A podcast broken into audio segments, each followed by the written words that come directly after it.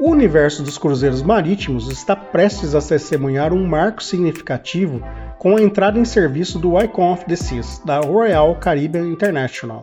Este navio, o maior do mundo em arqueação bruta com 250 mil toneladas, 365 metros de comprimento, capacidade para 7.600 passageiros e 2.350 tripulantes, representa não apenas um feito em termos de engenharia e hospitalidade, mas também um passo crucial na jornada em direção à sustentabilidade marítima.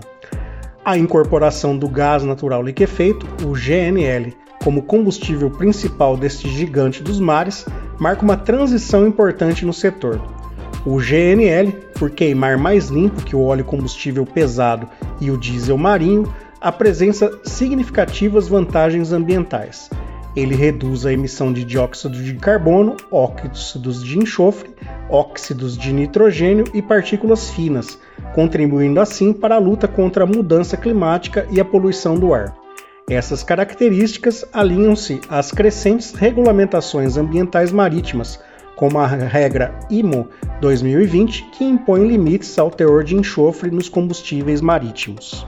Além disso, o GNL destaca-se por sua disponibilidade geográfica e potencial de segurança de abastecimento, oferecendo estabilidade nos preços e confiabilidade para o setor de transporte marítimo. As modernas tecnologias de motores a gás e sistemas de propulsão reforçam a eficiência energética, resultando em economia de combustível e redução de custos operacionais.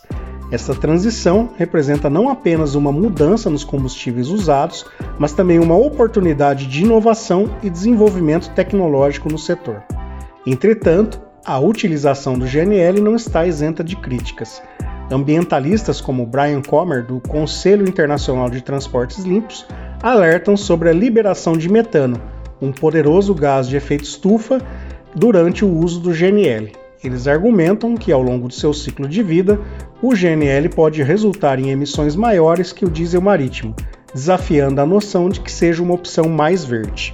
Essa controvérsia destaca a complexidade da transição energética no setor marítimo. Enquanto o GNL é indiscutivelmente mais limpo do que os combustíveis tradicionais em termos de poluentes atmosféricos, a questão do metano permanece um desafio significativo. Este dilema reflete a necessidade de uma abordagem mais holística na avaliação do impacto ambiental dos combustíveis alternativos, considerando não apenas as emissões diretas, mas também as emissões ao longo de todo o ciclo de vida. É crucial, portanto, que a indústria marítima não veja o GNL como uma solução definitiva, mas como um passo intermediário na jornada para uma sustentabilidade total.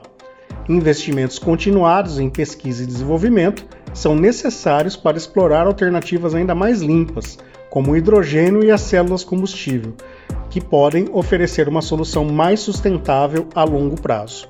A história do Icon of the Seas é, aí sim, uma representação do estado atual da indústria marítima, um setor em transição buscando equilibrar as demandas de sustentabilidade ambiental com as realidades tecnológicas e econômicas, este navio simboliza tanto os avanços alcançados quanto os desafios que permanecem, servindo como um lembrete da necessidade contínua de inovação e compromisso ambiental.